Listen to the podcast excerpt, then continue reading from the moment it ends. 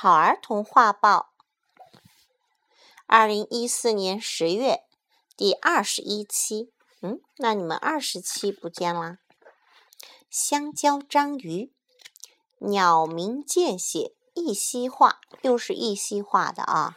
香蕉章鱼是喜欢吃香蕉的章鱼吗？不，才不是呢！一个小朋友剥开香蕉，大口大口吃了起来。吃完，把香蕉皮顺手往垃圾桶里一丢。现在你看到了吗？香蕉皮就是我说的章鱼呀，它叫香蕉章鱼。香蕉章鱼舒展了一下筋骨，心想：我终于自由了。是章鱼就应该游向大海。他可不想待在乱七八糟的垃圾桶里。香蕉章鱼爬呀爬，慢慢的爬出了垃圾桶。海是蓝色的，跟天空一样蓝。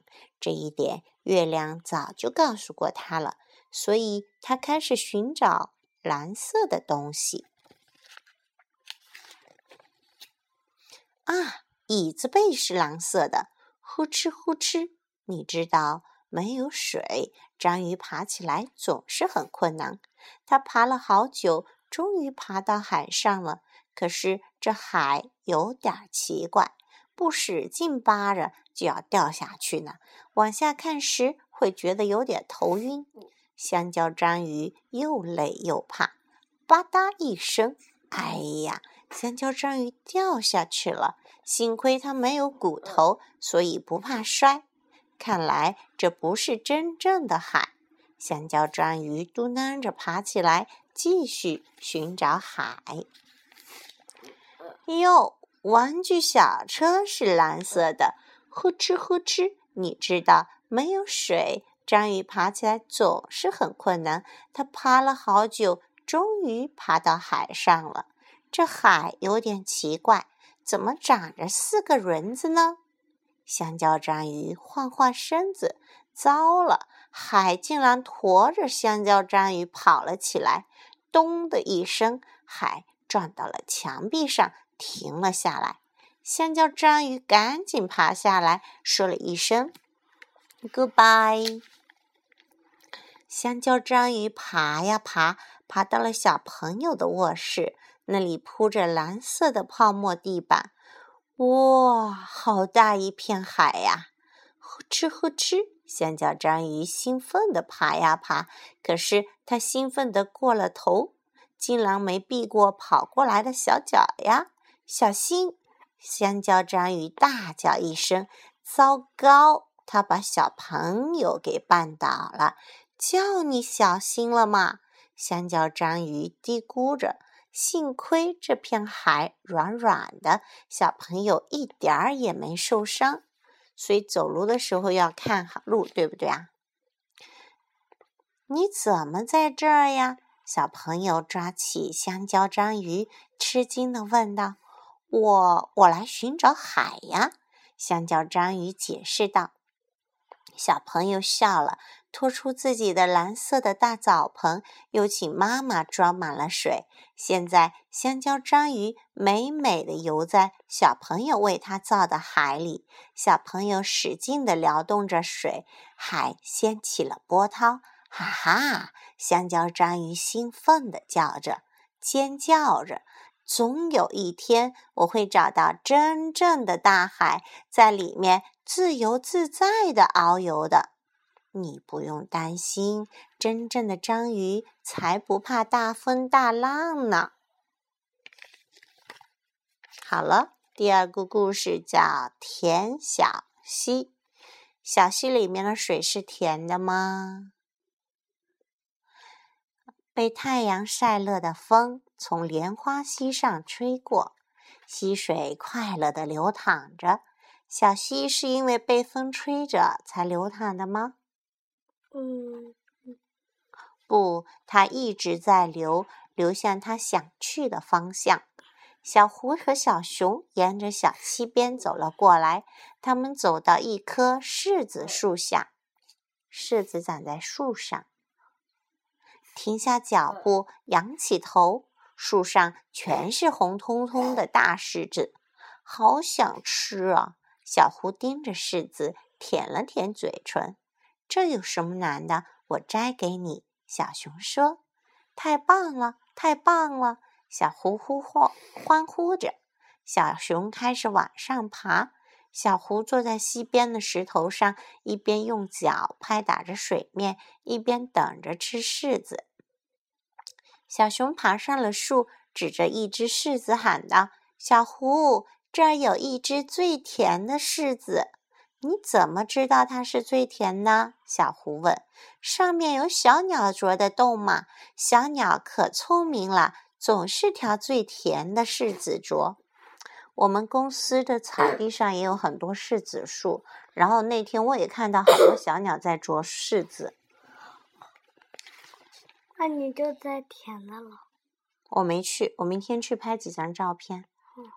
好，我要这只。小狐说。小熊摘下那只有洞的柿子，又指着另一只柿子喊道：“小狐，这只是最大的柿子，怎么样？要吗？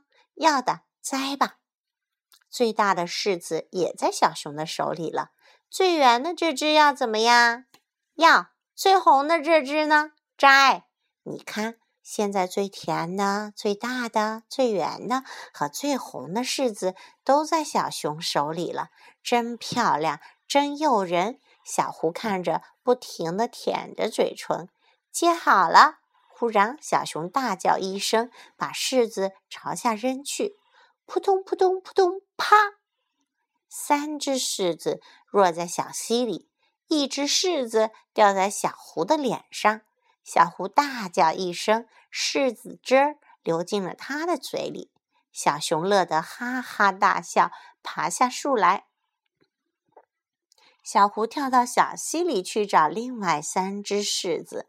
那三只熟透了的柿子掉到水里，摔烂了。清清的溪水变成了红红的溪水。小狐喝了一口，大声叫：“甜小溪，甜小溪！”小熊喝了一口甜小溪了的水，也大叫道：“甜小溪，甜小溪，甜小溪！”的事情一下子传开了。小刺猬也来喝甜小溪里的水，小兔也来喝甜小溪里的水，越来越多的小动物都来喝甜小溪里的水。莲花溪边一片畅饮声，一片欢笑声。小狐弄不清掉在自己脸上的是最甜的柿子，还是最大的柿子？是最圆的柿子，还是最红的柿子？小熊也弄不清甜小溪里的柿子是最甜的柿子，还是最甜最大的柿子？是最圆的柿子，还是最红的柿子？不过，他们俩都明白，今天是最甜蜜的一天。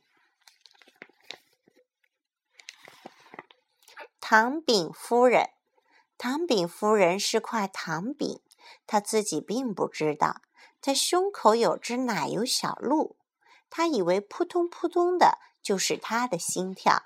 他肚子里有只茶杯，所以他酷爱下午茶，并且不停的絮叨。在他絮叨的整个下午，有被炫耀的蛋糕，有想偷学他手艺的坏猫猫。有只丛林里的猴子，它来自动物世界频道。有小河，有山川，有白云朵朵，还有他住的公寓，齐整又美好。他嘴上抹了草莓酱，耳朵上点缀了樱桃。他急匆匆赶去参加甜品宴会，关于他自己是糖饼的事，他却一点儿也不知道。旅行卡片。兔子船长有一摞写着各种植物名字的卡片，他翻到哪一张，今晚飞船就会降落在哪里。这次翻到的卡片上面写的是松树，于是这艘银灰色的飞船稳稳地落在松涛阵阵的松林中。乘客们早就准备好了相机，并戴上了白手套。相机是为了和松鼠拍照留念用的，白手套呢，那是为了和松鼠握手准备的。因为松鼠的爪子很尖，当然也是为了表示礼貌。猫司机有一摞卡片，写满了各种动物的名字。他认识森林里所有动物的家。翻到袋鼠卡片，他绝对不会开到袋狼的家。还有袋狼的吗？啊，对不起，有袋鼠还有袋狼的吗？什么袋狼？就袋鼠的袋，大灰狼的狼。不是啊。当然，就算你想去看袋狼，也没那么容易，那得去找博物馆馆长金丝猴。哎，袋狼那张一本正经的照片就贴在那已灭绝动物展区的中央，它是已经灭绝的。猴子列车，猴子列车长有一摞写着各种水果名字的卡片，他翻到哪一张，列车今晚就将驶向哪里。这次翻到的卡片上面写的是榴莲，咦，于是这列跟这列跟消防车一样红的火车朝着结满榴莲的果园驶去。你们喜欢吃榴莲吗？妈妈妈。与此同时，列车上的成员们都戴好了漂亮的口罩，手拿漂亮的刀叉。谁都知道榴莲不好闻，但是很好吃。妈妈手里有张卡片，那是一张薄薄的票。她抱起熟睡的宝宝，进入梦幻般的云朵电梯。电梯往上一层是猴子列车长所在的车站。电梯往上两层是猫司机工作的始发站，电梯往上三层是灿烂的星空。瞧，兔子船长正要远航。云朵们都懂做梦的魔法。一朵云朵托起宝宝，妈妈把票递给他，票上有妈妈的话，有妈妈的唱，还有妈妈的爱。你想不想有那么一摞卡片？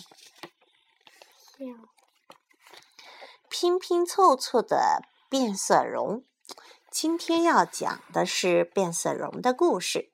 变色龙，对呀，就是那种蹲在绿色的叶子上就变成绿色，爬到褐色的树干上就变成褐色的动物。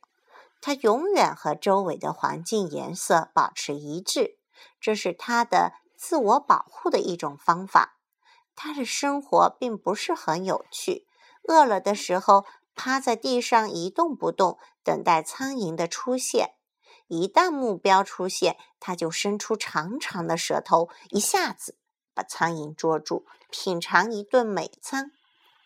有一天，变色龙来到动物园里，它被眼前的景象惊呆了。他从来没有想到会有这么多漂亮的动物，他的眼睛都看花了。他心想：“我又矮又小，又小。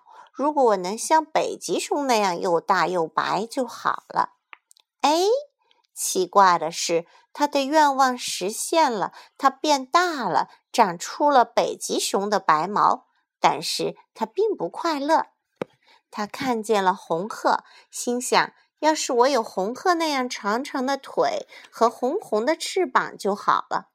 果然，它长出了长长的腿和红红的翅膀，但是它并不快乐。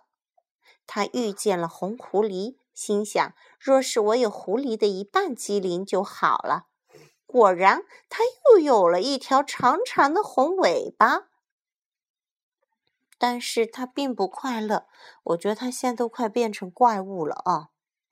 变色龙走过池塘，看见里面自由自在游着的金鱼，心想：要是我能像金鱼一样在水里游就好了。果然，它身上长出了两对红红的鳍，但是它并不快乐。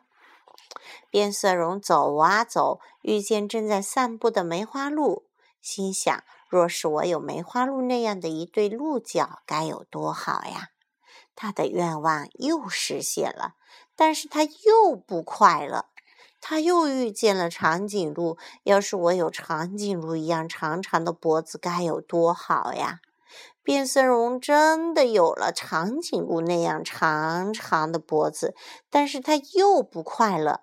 它现在是不是真的变成了什么样的怪物啊？他遇见了一只慢慢爬行的乌龟，心想：乌龟的壳真是坚硬啊！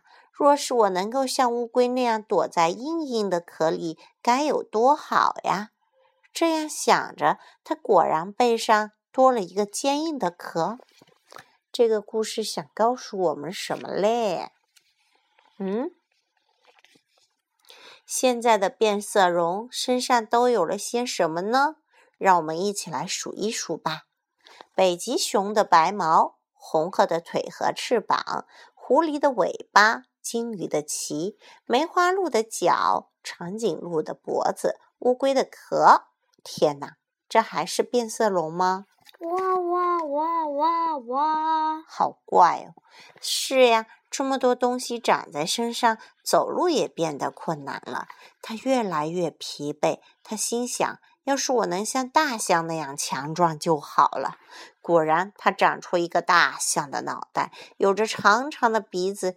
但是他还是不快乐。他心想：要是我能像海豹那样有趣就好了。于是。他又有了海豹的模样，但是他一点儿也不觉得有趣。这时，一个戴着帽子、撑着伞的男人走过。变色龙心想：要是我能像人那样自由自在，该多好呀！于是，他又也跟那个人一样，撑上撑起了伞，戴上了帽子。变色龙折腾了这么长时间，肚子也饿了。这时，一只苍蝇飞了过来，可变色龙已经不是原来的样子。它使尽全身的力气，也捉不到苍蝇。要是我能做回自己就好了，变色龙感叹道。果然，过变色龙变回了自己，哧溜一下，他捉到了一只苍蝇。他感到了很快乐。故事讲完了。这个故事是美国的大胡子爷爷艾瑞卡尔带来的。他写了很多好看的书，都是自己写自己画。有好饿的毛毛虫、小种子、好安静的蟋蟀、海马先生等。还没有练出的书，到时我们帮他找一找啊。这个故事好听吗？好听啊。变色龙拥有了北极熊的白毛、红鹤的腿和翅膀、狐狸的尾巴等，都可以说是心想事成了。可它为什么不快乐呢？因为它没抓到蚊子。苍蝇还是蚊子？那就因为他不是他自己了，对不对？每个人只要做好自己就行了啊！不要去羡慕别人。好嘞。